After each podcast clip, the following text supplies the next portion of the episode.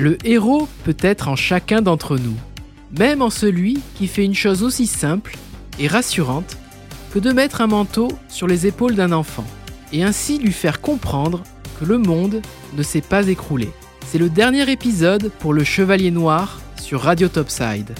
Et quoi de mieux que de finir le cycle sur la plus longue apparition du héros au cinéma, le Batman du Snyderverse, porté par le brillant Ben Affleck.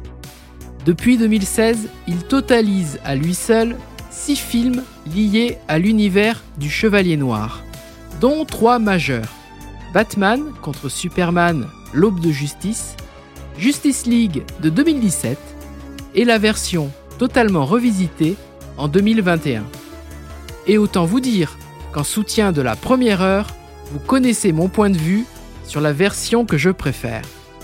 En 2013, un projet Superman est confié à Zack Snyder, avec le concours de Christopher Nolan, réalisateur de la trilogie Batman des années 2000. Intitulé Man of Steel, on y découvre un nouveau visage, celui d'Henry Cavill pour y porter le costume rouge et bleu.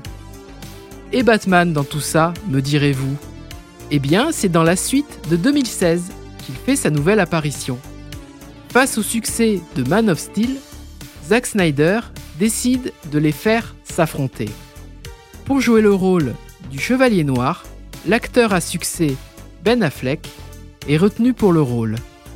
À la différence de ses prédécesseurs, il arrive à jouer aussi bien le rôle de Batman que celui de Bruce Wayne.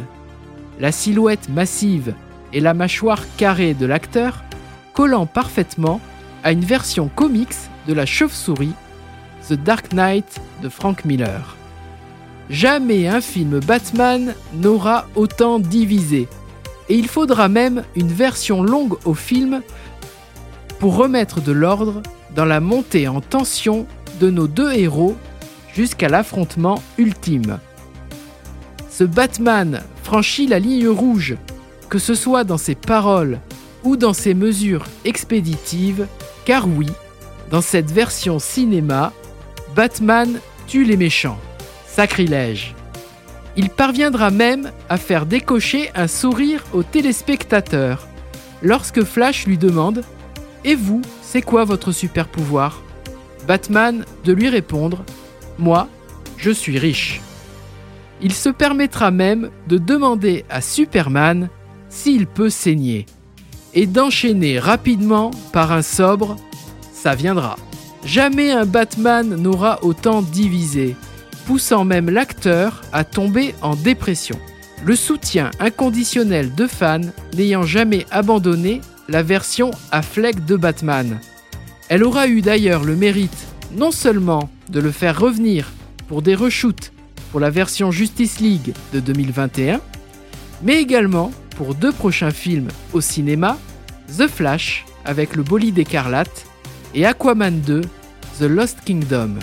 Et pour conclure ce cycle Batman comme votre chroniqueur sur Flashpoint, on peut donc dire que certains acteurs ont bien la chauve-souris dans la peau. Radio Topside, la première web radio de la Côte d'Azur, votre radio de proximité à Menton. Plongez au cœur de la musique